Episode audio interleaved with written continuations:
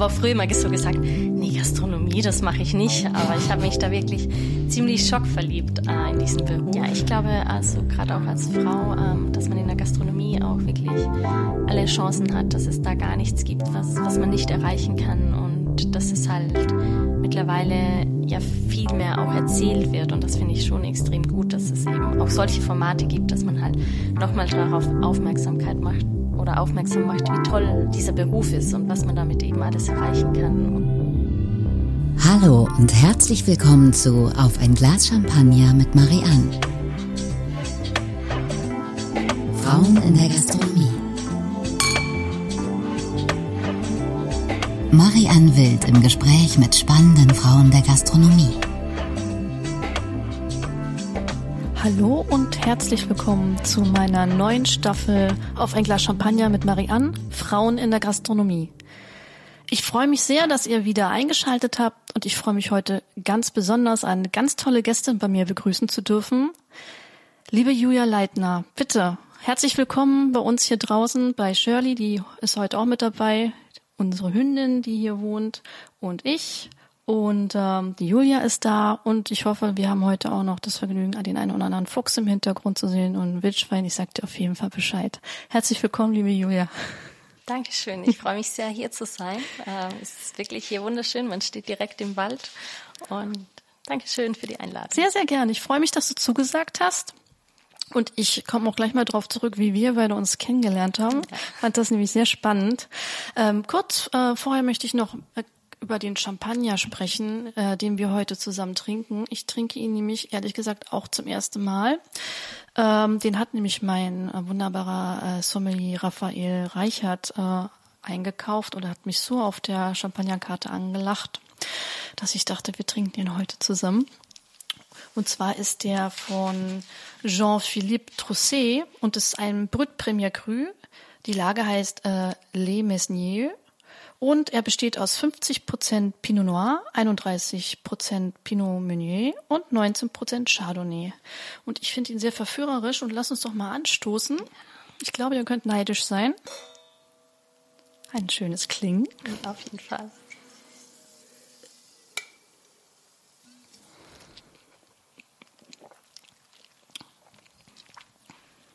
Und mhm. gefällt er ja, dir? Sehr, sehr gut. sehr gute Wahl. Ich habe ihn extra in so ein, ein sehr breites Glas gepackt. Äh, ich hatte auch ein ähm, etwas nicht so voluminöses Glas als Alternative. Aber ich finde, dass dieser Champagner eine ganz verführerische Mineralik hat. Mineralität, Entschuldigung, die durch das breitere Glas viel besser zur Geltung kommt. Wenn man in ein etwas kleineres Glas packt, dann ähm, war, fand ich ihn sehr fruchtig, sehr mhm. süß. Und ähm, ich fand die Mineralität verführerischer als die Süße. Deswegen habe ich mich dafür entschieden. Ich hoffe, das war in deinem Sinne. Ja, auf jeden Fall. Mir schmeckt wirklich sehr gut. Ähm, sehr schön. Sehr. Ja, wie haben wir beide uns kennengelernt?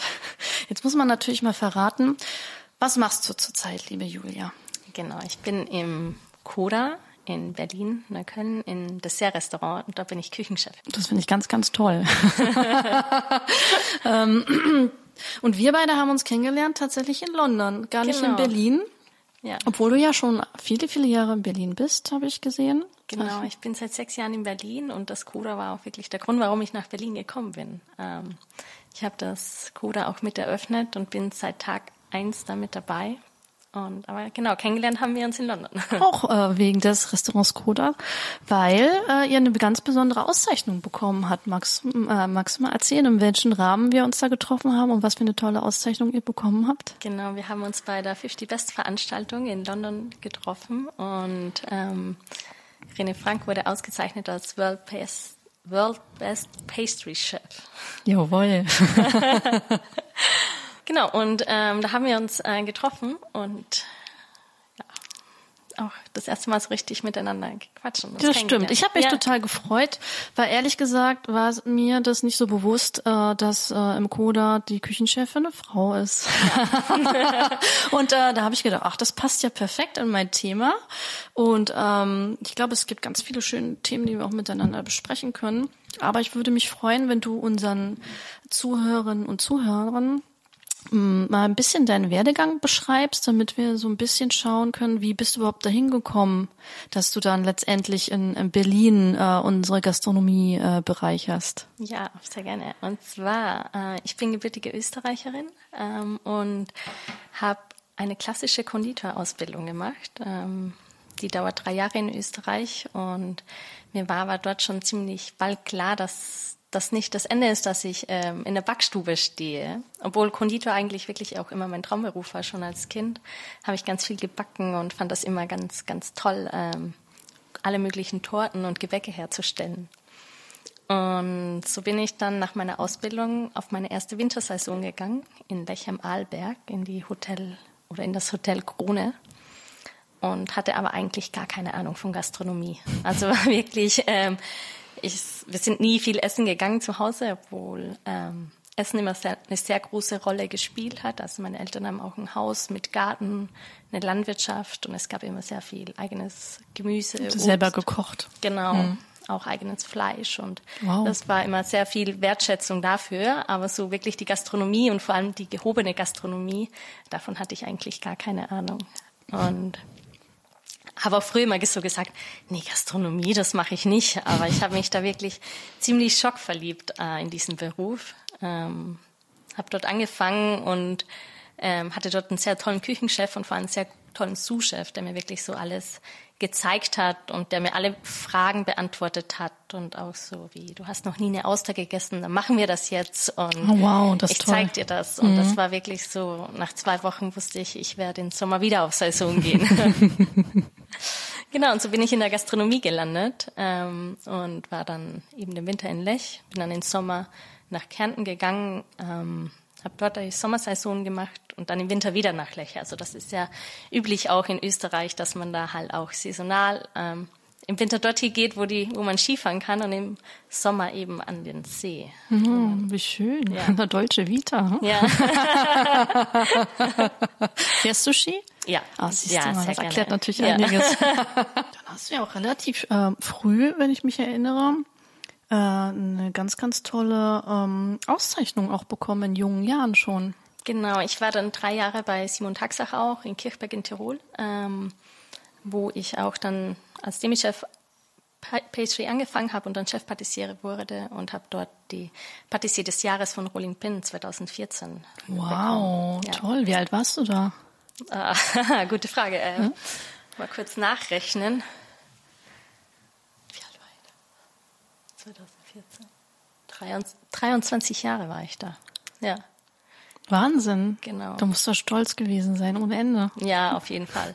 Ja. Was für eine Leistung.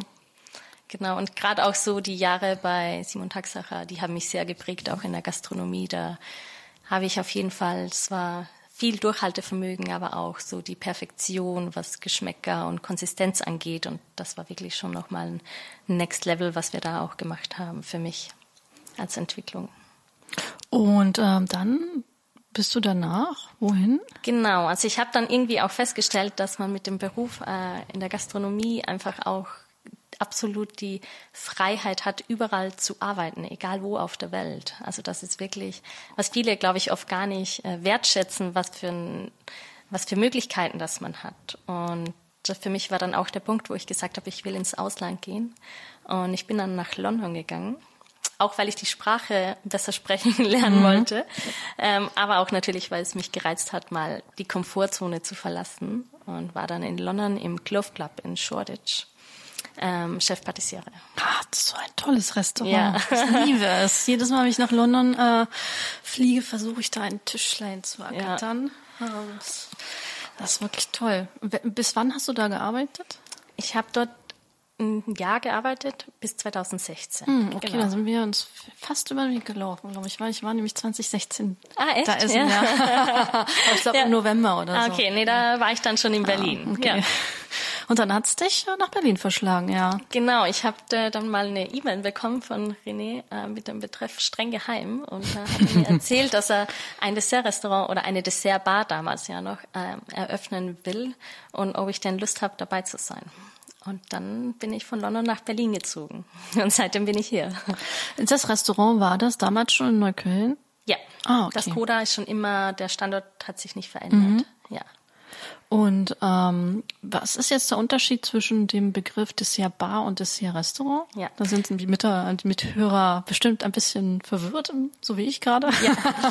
Also wir haben eröffnet wirklich als Dessert Bar. Man konnte sich ein Dessert teilen. Das hat fünf Euro gekostet. Es gab schon immer einen Pairing Drink dazu, aber es war nicht so, dass man ein ganzes Menü gegessen hat oder essen musste. Also es gab immer, man konnte à la carte essen, man konnte aber auch wir hatten schon immer kleinere Menüs, zwei, drei und fünf Gänge. Und wir hatten auch Gäste, die ein Dessert gegessen haben und sich das geteilt hatten. Wir hatten aber auch Gäste, die die fünf Gänge und die drei Gänge zusammengelegt haben und ein acht Gänge Menü gegessen haben.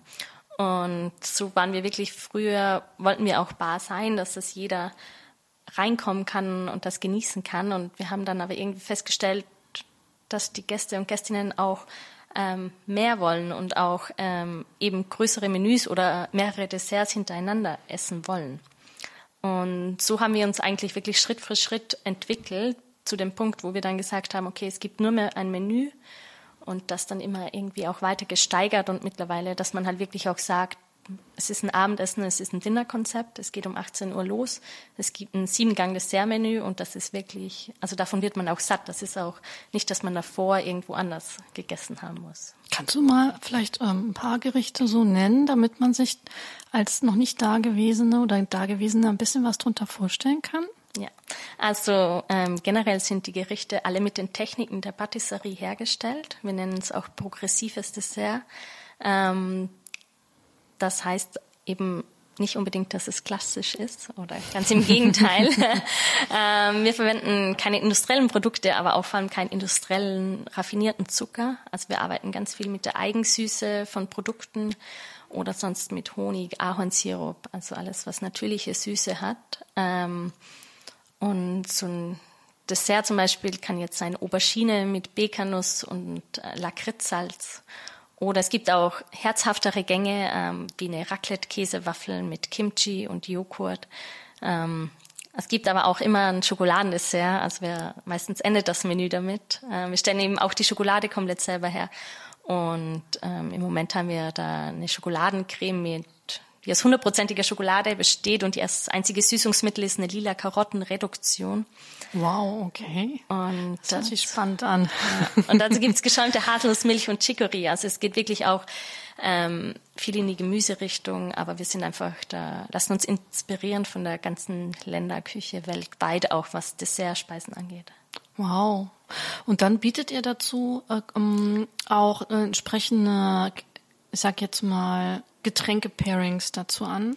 Genau, also es gibt zu jedem Dessert auch einen kleinen Bearing-Drink mhm. und das ist so ein bisschen wie das Dressing zum Salat. Heißt, es mhm. gehört auch wirklich dazu. Es okay. ergänzt das Dessert. Ähm, es ist ein Drink, der eigentlich immer aus zwei, drei Zutaten auf jeden Fall besteht. Ähm, und wir nennen es nicht Cocktail, weil Cocktail ist meistens, man erwartet viel mehr Alkohol darin. Ähm, man kriegt so zwei CL dazu. Es ist wirklich nur so ein kleiner Drink zu jedem Gang dazu, ähm, aber der halt wirklich auch schon in der Ausarbeitung gemeinsam mit der Küche stattfindet mhm. und wirklich so eine Komposition ist. Oh, genau. Und wir haben aber auch äh, trotzdem natürlich eine Weinkarte, ähm, die vor allem eben auch auf Champagner und Sake und Moselriesling ausgelegt ist. Also man kann da auch zwischendurch noch was trinken. Es ist jetzt nicht so, dass man von diesen Pairing Drinks ähm, super betrunken ist. Danach. Mhm, okay. Ja. Kleiner Hinweis, Marie, wenn du kommst, dann Champagner trinken. genau. ah, ist doch toll. Und ich meine, die Lage in Neukölln ähm, ist natürlich, da sagt der eine oder andere Berliner, was, Neukölln? Ja. was macht er denn da? Ja. ähm, aber es ist auch eine schöne Gegend, oder? Ja, auf jeden Fall. Also wir sind ja da wirklich auch am Anfang noch von Neukölln, man nennt es auch Kreuzköln. Mhm. Ähm, auch so ein bisschen versteckt. Also von außen ähm, merkt man jetzt auch nicht unbedingt, was sich hinter den Vorhängen verbirgt und auch so der Eingang. Ähm, und man tritt dann ein und dann ist man halt schon auch so ein bisschen in einer anderen Welt dann da ähm, plötzlich drinnen. Und ja, weil wir sind da auch super ähm, aufgehoben in diesem Umfeld. Wir fühlen uns da auch sehr wohl. Wir haben auch das Porzellan von jemand, die zwei Straßen weiter arbeitet, also unter anderem oder beziehen den Käse von dort. Und es gibt halt schon auch viele Produzenten, mit denen wir auch eng zusammenarbeiten können in dieser Gegend. Ja. Das ist aber toll. Ja. Da werden euch einige beneiden. ähm, und ähm, die Besonderheit natürlich ist ja auch, falls wir es noch nicht gesagt haben, ihr habt seit 2020 zwei Michelin-Sterne. Genau, ja. Gibt es eigentlich ein anderes Dessert-Restaurant in Deutschland? Nee, also es gibt so ausgezeichnet sind. Es gibt in Frankreich noch ein Restaurant auch, das Dessert macht, aber mhm. das eigentlich auch ein ganz anderes Konzept ist, wie wir das haben. Ähm, die machen auch mittags und nicht Dinner. Ähm, aber so in Deutschland auf jeden Fall sind wir da die einzigen. Die ah, so richtig schönes Alleinstellungsmerkmal. Ja, ja. Und eigentlich weltweit. Also das in Frankreich, das gibt's eben noch. Ähm, mhm. Die haben auch zwei Sterne, aber das ist eben tagsüber das Dessert-Restaurant und abends das ein normales Restaurant ah, in den okay. gleichen ähm, Räumen. Genau. Toll. Also es hört sich super an. Und wie ist es so von der ähm, Arbeitsatmosphäre, wie man, muss man sich das jetzt vorstellen als äh, Küchenchefin? Mh, mm, ich meine gelesen zu haben, als du angefangen hast, dass du fast die einzigste Frau warst und dass sich das jetzt schon entschieden geändert hat bei euch in der Küche? So genau. Ja, also der Aufteilung. Gerade wie wir angefangen haben, waren wir ja ein super kleines Team. Wir waren nur fünf Leute äh, insgesamt wovon zwei die Chefs waren. also mit drei Angestellten und ich war die einzige Frau, das auch sehr lange. Wir haben aber eigentlich schon immer auch versucht, da mehr Frauen irgendwie auch im Service zu bekommen, aber mittlerweile haben wir das, Gott sei Dank, ähm, ist es, ich glaube, sogar ausgeglichen komplett, was Männer und Frauen in der Küche angeht.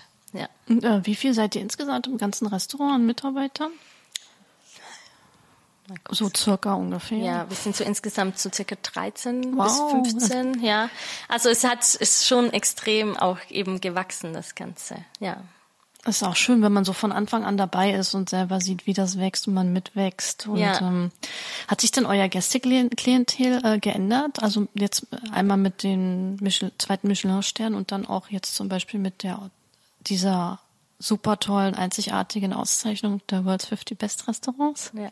Also die Gäste haben sich schon in den sechs Jahren natürlich immer geändert, weil sich das Konzept ja auch geändert hat. Wie wir eben angefangen haben als Dessertbar, ähm, hatten wir ganz viele ähm, Gäste, die wir jetzt nicht mehr haben. Aber natürlich war das auch der Prozess und die Gäste haben sich da auch weiter äh, entwickelt oder verändert. Und genau, das hat sich auf jeden Fall schon geändert, aber so jetzt seit dem 50 Best würde ich jetzt nicht sagen, dass man merkt schon, dass wir natürlich international sehr viel Aufmerksamkeit bekommen und ähm, aber ja.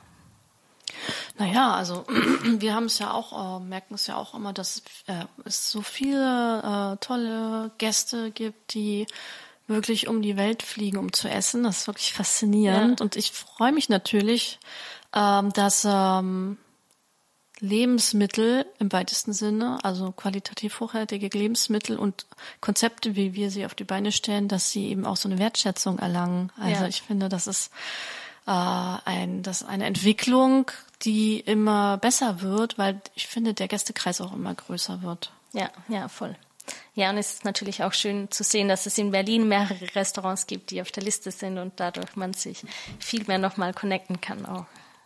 Ja, das ist schon ähm, einmalige Situation, was ja. wir in Berlin geschafft haben, dass wir vier Restaurants sind, die ähm, mit auf der Liste sind und halt wirklich direkt alle in einer Stadt. Ja. Also meine, attraktiver kann eine Stadt eigentlich gar nicht sein. Wenn man äh, gerne auf diesem Niveau essen geht und trinken geht, dann ist Berlin mehrere Reisen wert momentan. Ja, das stimmt. so oder so, aber. ähm, und ähm, Du bist aber jemand, glaube ich, der sich sehr offen mit dem Thema Frauen in der Gastronomie auch äh, auseinandersetzt. Du hast ja gesagt, dass äh, ihr natürlich auch schaut, dass ähm, ihr versucht, dieses, dass es ausgeglichen mhm. ist, dass man Frauen dazu für begeistert, den Beruf zu ergreifen oder in die Gastronomie einzusteigen. Ähm, Gibt es denn so ähm, Stellschrauben oder Ideen, die du hast, wo du sagst, damit ähm, kann man zeigen, wie attraktiv das ist, außer dass man jetzt natürlich sagt, äh, was ich auch immer sage, ist, was ich wahnsinnig interessant finde, gerade als junger Mensch, ist dieses Reisen. Man kann seine Sprachen entwickeln, man lernt äh, so viele unterschiedliche Menschen kennen und so viele unterschiedliche ähm, Kulturen, ob das jetzt Essenskulturen ist oder überhaupt generell Kulturen. Ähm, ich finde das, ich persönlich finde das wahnsinnig attraktiv. Ich finde es ein bisschen schade, dass ich in jüngeren Jahren nicht mehr, also außer viel essen gehen um die ganze Welt, nicht auch mal irgendwo ähm, ein Jahr war. Ähm, aber was denkst du denn zusätzlich, was äh, überhaupt so generell für die Gastronomie spricht? Ja, ich glaube, also gerade auch als Frau, ähm, dass man in der Gastronomie auch wirklich alle Chancen hat, dass es da gar nichts gibt, was, was man nicht erreichen kann und dass es halt mittlerweile ja viel mehr auch erzählt wird und das finde ich schon extrem gut, dass es eben auch solche Formate gibt, dass man halt nochmal darauf Aufmerksamkeit macht, oder aufmerksam macht, wie toll dieser Beruf ist und was man damit eben alles erreichen kann. Und so wie du sagst, also ich glaube auch diese Freiheit, dass, die man hat, ähm, einfach überall zu arbeiten, egal wo auf der Welt man gerade leben möchte, ähm, das ja, das ist einfach großartig. Und wird auch noch dafür bezahlt. Ja. genau. Ah, das ist, ja. Ich finde das wirklich, ich glaube, das ist auch vielen gar nicht bewusst. Ja. Und wie ähm, gut das auch in den Betrieben ankommt, ähm, wenn man dann zurückkehrt, weil internationale Erfahrung wird natürlich auch äh, sehr, sehr gerne gesehen, weil da profitiert natürlich der Betrieb auch von. Also ich, wir haben jetzt auch ein, ein Pärchen, die sich bei uns gefunden haben, die gehen jetzt zusammen nach Australien. Ja. Und äh, auf der einen Seite muss ich wirklich sagen, denke ich, werden wir sie wirklich vermissen beide. Also sie mhm. arbeitet, sie ist bei uns Oberkellnerin und er ist bei uns Junior-So-Chef und ähm, ähm, das sind ganz tolle Menschen und ganz tolle Mitarbeiter und wir werden sie wahnsinnig vermissen. Aber ich gönn's ihnen auch total und ich hoffe natürlich, dass sie, wenn sie wiederkommen in ein paar Jahren, ich nehme an, das dauert länger als sie denken, weil das wird ja, ja bestimmt richtig viel Spaß machen, dass sie auch wieder zurückkommen und ja. dass wir äh, sie wieder als Mitarbeiter begrüßen dürfen. Ja. Und da profitieren wir natürlich auch davon, wenn die in so einem tolle Erfahrungen machen, ihre Sprache erweitern und mit neuen Ideen kommen. Da kann man sich austauschen. Das finde ich natürlich auch ganz, ganz toll. Ja, ich, ich habe auch gemerkt, dass gerade wie ich da in London auch war, wir waren auch irgendwie zwölf Köche von sieben Nationen weltweit, von Neuseeland bis New York, war so irgendwie alles vertreten und das öffnet einen auch selber komplett und man, man bricht man so aus und lernt so andere Kulturen kennen und hat macht da wirklich ganz viel großartige Erfahrung mit. Ja. Ähm, denkst du denn, ich weiß nicht, wie, ist ja mit London ist ja jetzt ähm, keine 15 Jahre her, sondern sechs, sieben.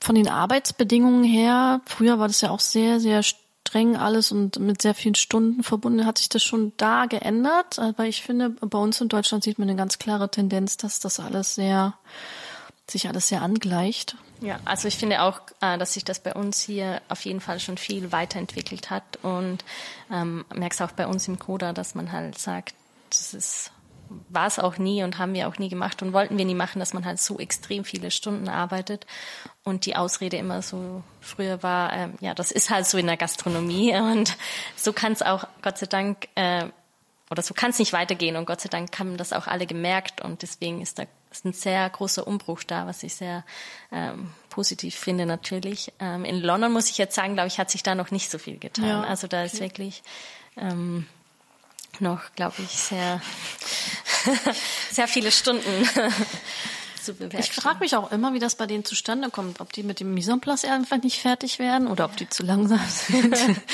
also ich kenne das noch aus ähm, von Erzählungen äh, von Kollegen von früher, die wirklich da morgens um acht oder neun angefangen haben und nachts um eins raus sind. Ja. Ne? Und ich frage mich immer, wie, warum? Ja. Und es sind auch immer so viele in der Küche und ich frage mich, warum? Ja, ja ich glaube auch oft, dass man das halt wirklich auch sagen muss, okay, man will das jetzt ändern und da muss man halt neue Systeme dafür schaffen, dass man das halt, dass sich das ändert mit einer Frühschicht, einer Produktionsschicht und sowas, dann ist das halt machbar. Aber wenn man sagt, ach, ähm, es funktioniert schon und so machen wir es immer und man will es gar nicht ändern, habe ich oft das Gefühl. Man macht einfach so sein Ding weiter und denkt darüber gar nicht so nach, solange man die Mitarbeiter hat, die das mitmachen.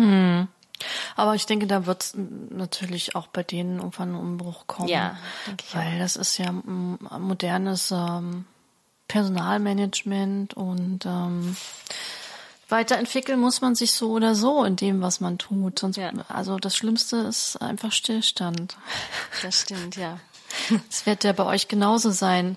Also ich weiß nicht, wie es bei euch war, äh, als ihr in London wart, äh, die Auszeichnung erhalten habt. Bei uns ist es immer so, jedes Jahr, wenn wir die große Ehre haben, zu dieser 50 Best Liste zu gehören, dann genießen wir das genau einen Tag. Und wenn der vorbei ist, dann fangen wir eigentlich schon also immer wieder an, uns, was wir sowieso jeden Tag machen, uns zu hinterfragen, ist das, was wir tun, das Beste, was wir tun können?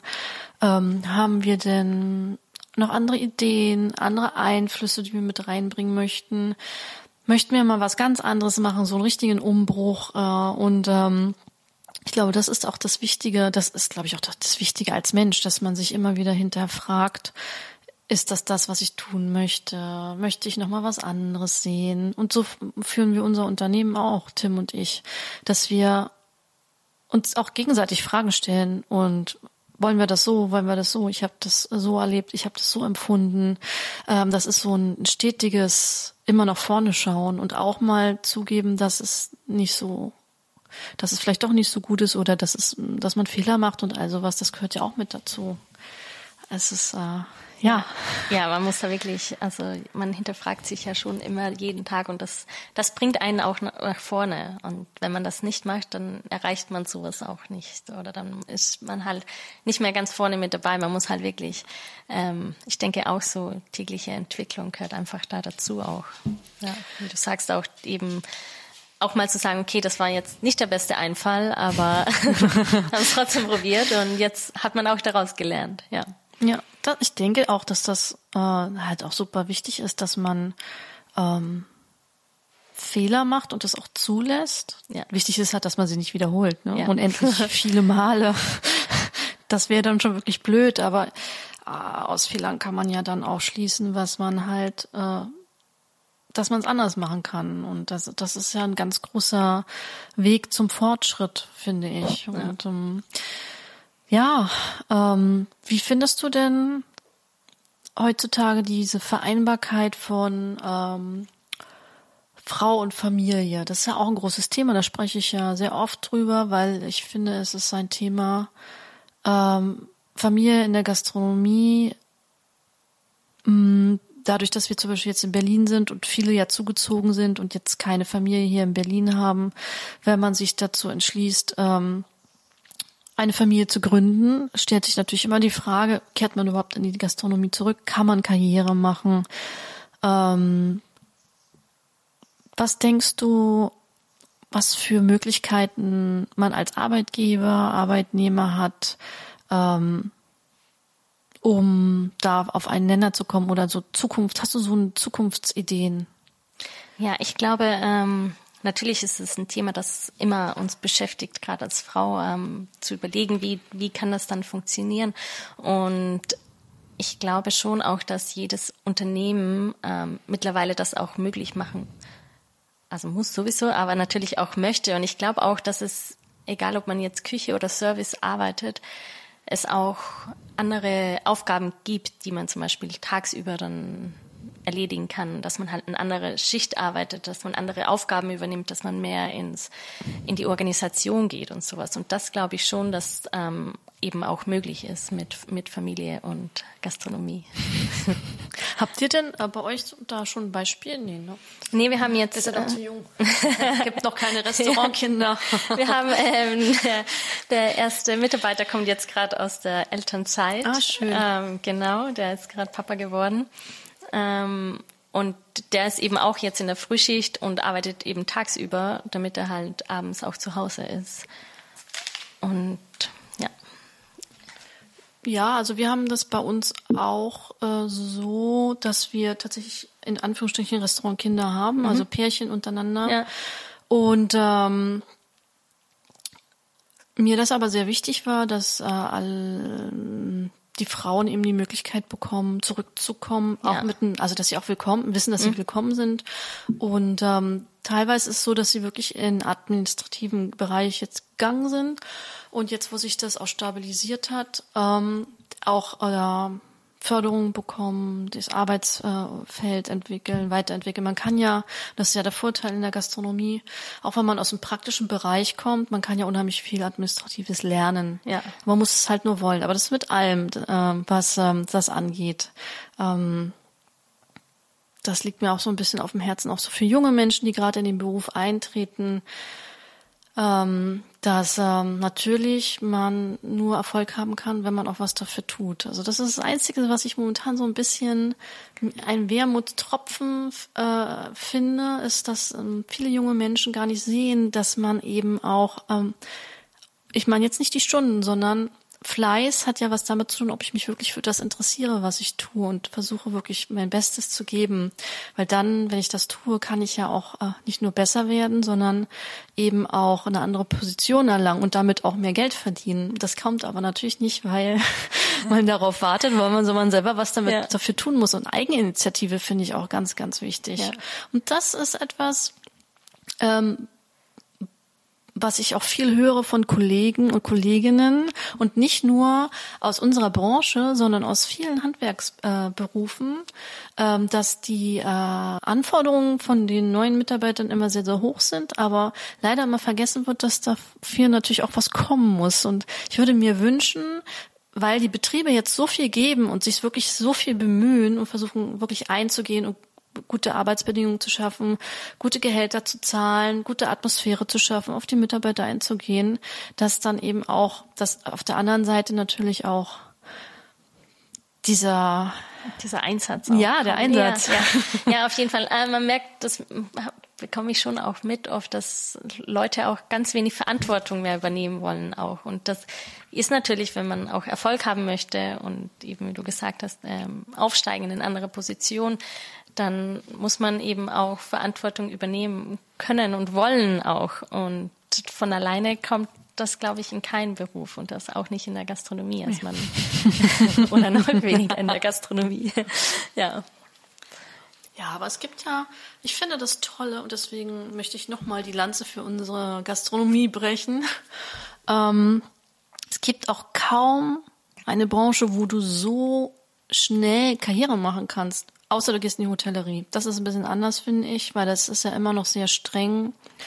Ähm, von den Hierarchien her, so habe ich das empfunden in meiner Hotelzeit, ähm, weil die sich immer an irgendwelche Jahre halten, bis du dann vom Commis de Rang zum Demi-Chef de Rang zum Chef de Rang äh, kommst. Aber wenn du zum Beispiel in so Unternehmen ähm, arbeitest, die privat geführt sind, ähm, also bei uns ist es zum Beispiel so, dass wir leistungsorientiert befördern. Ne? Also wenn sich jemand wirklich engagiert und zeigt, er hat äh, all die ähm, Skills jetzt äh, sich erarbeitet, die er für die nächste Position braucht und füllt die aus. Und wenn das halt nach drei Monaten ist, dann kriegt er nach drei Monaten auch seine Beförderung und nicht erst nach eineinhalb Jahren, wie es im Hotel dann wäre, oder nach zwei. Ja. Und ähm, das heißt, man kann ja sehr schnell die Karriereleiter hoch ähm, Rennen, so, weißt du, wie du, ja, du bist ja. mit äh, 22, 23 das erste Mal Patissiere des Jahres gewesen. Ich bin ähm, mit 23 das erste Mal Restaurantleiterin gewesen. Man kann mit viel Fleiß und Engagement, und wenn man das gerne macht, wenn man das gerne macht, äh, unheimlich viel und schnell Karriere machen und dann stehen einem wirklich alle Türen offen. Ja. Und das ist, finde ich, das Tolle. Deswegen nochmal, geht in die Gastronomie. Ja, es ist wirklich ein ganz, ganz, ganz großartiger Beruf und ja, es ist so facettenreich auch und man hat so viele Möglichkeiten und das ist wirklich, man muss es immer noch mehr sagen, wie toll unser Beruf ist, weil es ist wirklich ähm, ganz, ganz, was Besonderes auch. Und man hat auch, man kriegt so schnell auch Feedback. Man hat so dieses auch von den Gästen das Feedback. Ähm, Gerade wir haben ja auch eine komplett offene Küche. Das heißt, wir sehen es auch in der Küche, ähm, wie der Gast das isst und was in seinem Gesicht passiert und so. Das ist schon auch einfach ganz, ganz toll. Ja, und ein schöneres Feedback kann es eigentlich gar nicht geben, wenn man das Strahlen des Gastes sieht genau, und ja. die Freude. Ja. Dann finde ich auch, das ist so das Schönste, was einem eigentlich passieren kann. ja. Wie ist denn das? Ähm, du hast äh, vorhin erzählt, dass ihr mit ähm, sehr vielen lokalen Lieferanten arbeitet. Ähm, kommen die denn auf euch zu oder entdeckt ihr die? Ähm, wie entwickelt sich denn sowas? Das finde ich total spannend. Ähm, sowohl als auch. Also wir sind natürlich schon auch ähm, immer am Suchen, was es gibt und ähm, was es auch regional gibt an Obst und an Gemüse. Wir wecken ganz viel ein ähm, im Sommer, damit wir halt im Winter, wo es nicht so viel frisches Obst und Gemüse gerade für die Patisserie auch gibt, dass wir da halt auch hinwegkommen. Und das versuchen wir wirklich auch, das immer so regional irgendwo herzubeziehen. Und dann bestellen wir da 100 Kilo Zwetschgen und machen die ein. Genau, aber es kommt natürlich auch jemand auf uns zu, der dann sagt, hey, wir haben hier ein tolles Produkt. Vielleicht, aber wie kam denn das mit dem Käse zustande? Ja, das ist zum Beispiel ähm, Beppi Käse, der halt auch in Neukölln ähm, seinen Laden hat, wo man dann halt hingeht und mhm. probiert. Aber natürlich haben wir auch Käse von Alte Milch in der Markthalle, mhm. was ja auch nicht weit weg ist von ja. uns. Und ähm, Genau, das sind wir halt immer auch am Suchen, wo, wo gibt's jetzt den besten Käse für uns? ja, wie die Trüffelschweinchen. Ja. Ne? ja. ja, das macht ja auch Spaß. Ich finde, das ist so äh, spannend, ähm, dass man halt immer wieder äh, neue Produkte hat, dass man ähm, und ich meine, selbst wenn man das gleiche Produkt nochmal hat, dass man halt dann einen komplett anderen Gang daraus ja. wahrscheinlich auch kreieren kann. Und äh, weil einfach die Saison sich ändert und die Jahreszeit und also das, ich, Patisserie stelle ich mir vor als einen wahnsinnig kreativen Beruf. Wie war denn das, als du äh, diese dreijährige Ausbildung gemacht hast? Ähm, was waren denn die größten Herausforderungen für dich und was waren die Dinge, die dir sehr einfach gefallen sind? Mm, also die Ausbildung so an sich habe ich absolut genossen. Ich war so in einem sehr guten Konditorei, äh, in, einer, in einer sehr guten Konditorei, die so wirklich alle Basissachen abgedeckt hat. Also es ist halt auch von der Größe, wir waren nicht so klein, dass man nur, es gab drei Lehrlinge, ähm, dass man wirklich auch auf jeden Posten mal gekommen ist. Es war nicht so groß, dass man irgendwie ganz hinten nur stand. Und ähm, dann es war wirklich auch in der Ausbildung, man hat einmal die Teigposten, den Tortenposten, den Eisposten, die Schokoladeposten, wirklich alles so durchgemacht. Und es war eine sehr gute Basis für alles, was danach gekommen ist. Also wie ich schon gesagt habe, ich hatte wirklich so gar keine Ahnung von der Gastronomie und auch Patisserie äh, im Restaurant oder im Hotel, wie das abläuft. Aber ich habe halt die ganzen Basissachen gelernt und auf denen konnte ich einfach ganz unglaublich gut aufbauen. Magst du uns mal den Unterschied erklären? Weil für Zuhörer und Zuhörerinnen, die überlegen sich ja, aber was ist denn jetzt der Unterschied? Klassische Konditorei, also warum sind das dann jetzt andere Anforderungen, als ähm, wenn man im Restaurant oder im Hotel arbeitet? Genau, also in deutschsprachigen Raum, also Deutschland wie auch Österreich, ähm, gibt es eben den Beruf Patissier gar nicht. Also das in Frankreich gibt es das auch, das ist ein Lehrberuf, den man machen kann. Und ähm, bei uns ist es entweder man lernt Konditor oder man lernt Koch und man spezialisiert sich dann aber auf die Patisserie. Also Patisserie ist ja ein Posten in der Küche, von ähm, der eben für den letzten Gang oder für die Nachspeisen zuständig ist fürs Dessert. Und man, man kommt eben meistens entweder aus, der Koch- oder aus der äh, Konditoreibranche und spezialisiert sich, spezialisiert sich dann darauf. Und als Konditor backt man natürlich alle möglichen Torten und Kuchen und macht verschiedene Gebäcksachen. Und in der Patisserie macht man Teller-Dessert, was man dann am Ende von einem Menü noch hat. Genau, das ist eigentlich so der Unterschied. Und natürlich sind dann auch ja, man kann dann frisches Eis oder so irgendwie im Dessert machen und was aber in der Konditorei gibt's nur die Eis auf die Hand, so. Hm. Genau. Ja, man ist halt äh, im Restaurantbetrieb äh, integriert. Man, das ist halt ein Posten von mehreren. Genau. äh, und in der Kon äh, Konditorei, das ist halt eine absolute Spezialisierung. Ne? Aber ja. da gibt's halt keine Desserts im klassischen Sinne, sondern halt, wenn du äh, im Café noch einen Platz bekommst, dann kriegst genau. du ein Stück Kuchen. Ja. Und das ist eben das Besondere im Coda gerade, weil wir halt ein komplettes Menü nur aus Desserts machen. Also man ist halt nicht nur der Patissier, der dann zum Schluss noch zwei Gänge schicken kann, sondern man kann wirklich das komplette, die komplette Bühne für sich. Ja. Muss man sich das geschmacklich jetzt äh, so vorstellen bei euch? Ist das alles süß oder ist das auch, weil wir jetzt auch über Käse gesprochen ja. haben, ist da auch was Herzhaftes mit dabei? Also wenn du jetzt so die Geschmacksaromen durch den Kopf gehen lässt über das Menü, entwickelt sich das? Ja, also es ist eben auf keinen Fall alles süß, sondern eher sehr wenig süß. Ähm, wir haben eben auch herzhafte Sachen dabei. Es ist salzig, es ist ganz viel Umami. Das spielt eben eine ganz große Rolle, weil Umami macht dich ja auch ähm, wenn du Umami isst, dann hast du ja das Gefühl, dass du irgendwie gesättigt auch bist. Und gerade bei uns, wo wir ja kein Fleisch oder Fisch ähm, als Stück im, äh, im Menü haben, ist das eben ganz ähm, wichtig, dass wir das eben mit einbauen auch. Und es ist auch salzig und aber natürlich auch süß.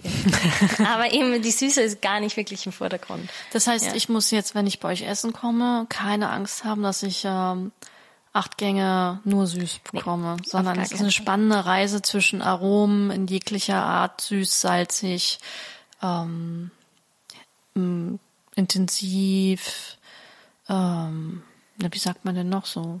Ja, also würzig. Genau, also es geht wirklich komplett durch. Man startet schon, es schon meistens mit einem sehr frischen, fruchtigen Dessert, aber äh, Dessert, aber dann geht's wirklich auch so die Kurve. Wir haben dann ähm, zum Beispiel einen warmen Käsegang oder wir haben einen gegrillten Apfel, der dann halt mit Holzkohle gegrillt ist, der diesen rauchigen Geschmack hat. Also da greifen wir wirklich eigentlich alles auf, was, was man sich an Geschmäckern vorstellen kann. Ja. Oh, ich krieg richtig Appetit. Ja. muss demnächst mal gleich einen Tisch reservieren. Ja, unbedingt. Mm, wenn wir jetzt mal über äh, Gäste reden, mhm. gibt es dir da etwas, was du dir von Gästen manchmal mehr wünschen würdest? Also Wertschätzung oder mehr Kommunikation, weniger Kommunikation?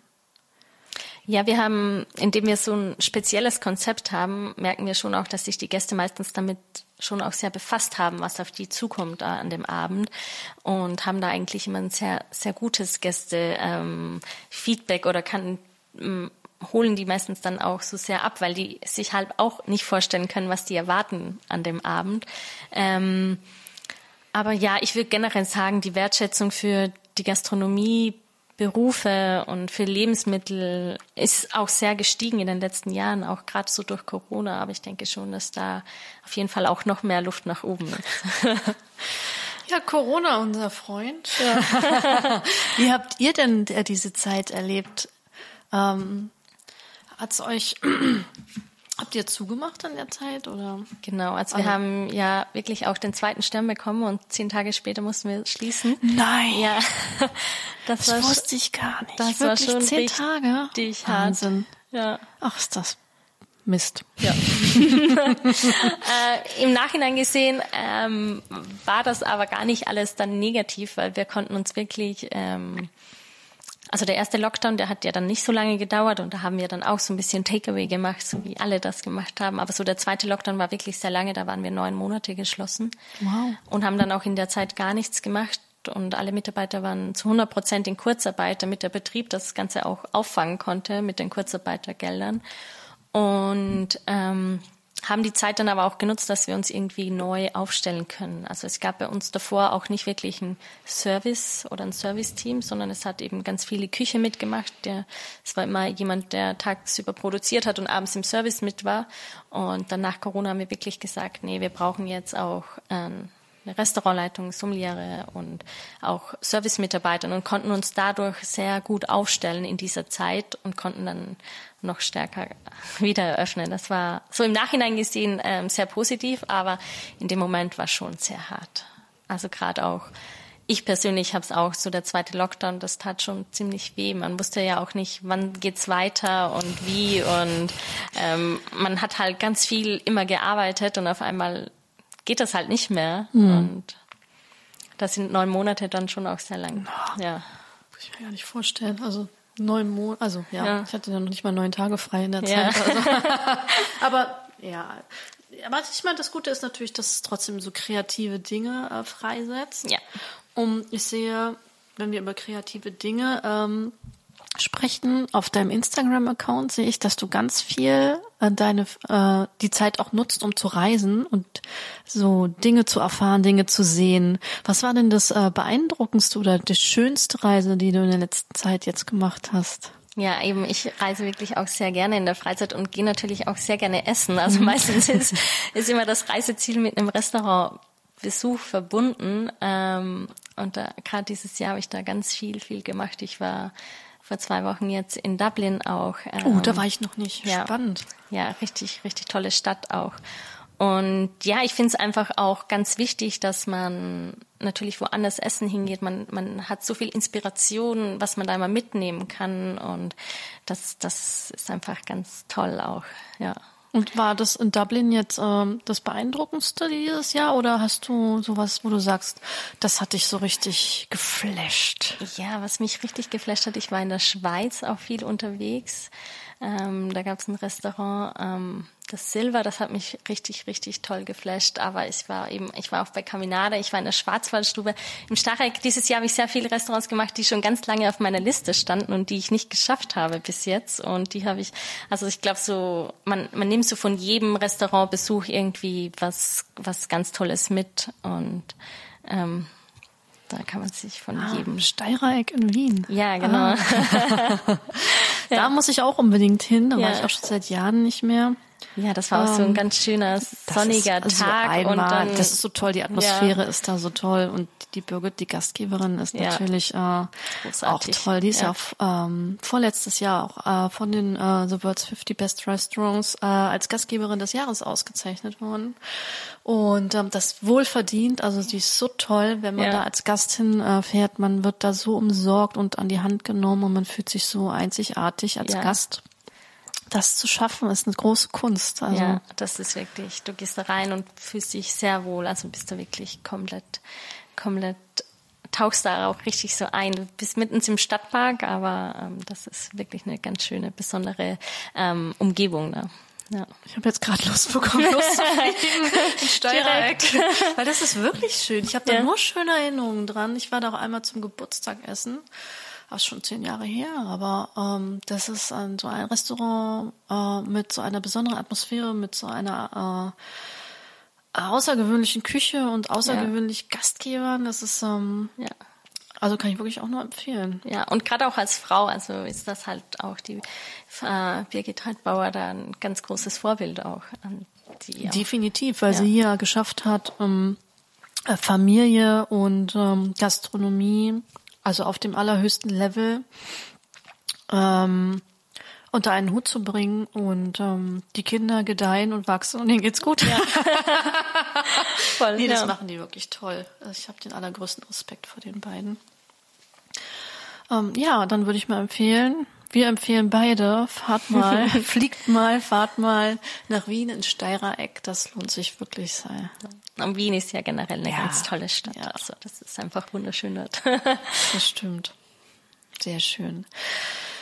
Ja, liebe Julia, dann bedanke ich mich recht herzlich, dass du den Weg zu mir gefunden hast. Ja. Nicht nach Wien, sondern in Berlin. ja. Ich hoffe, du hast dich wohlgefühlt und ähm, ich danke dir für deine offenen Worte, dass wir uns so gut unterhalten konnten und ähm, ja, ich hoffe, wir sehen uns ganz bald wieder und äh, ich komme jetzt auch endlich mal essen bei euch. Ja, ich habe mich wirklich sehr gefreut, äh, hier, hier zu sein. Ähm, diese schöne Ecke Berlin habe ich bis jetzt auch noch nicht geschafft. Hast du wieder was gesehen? Ja. und genau, ich würde mich sehr freuen, wenn du essen kommst ich, zu uns. Ich komme bald. Dann ja. danke ich euch, liebe Zuhörerinnen und Zuhörer, dass ihr ähm, ja euch die Zeit genommen habt, mit dabei zu sein, zuzuhören und ich freue mich, euch ganz bald wieder zu hören. Einen schönen Abend. Frauen in der Gastronomie. Marianne Wild im Gespräch mit spannenden Frauen der Gastronomie.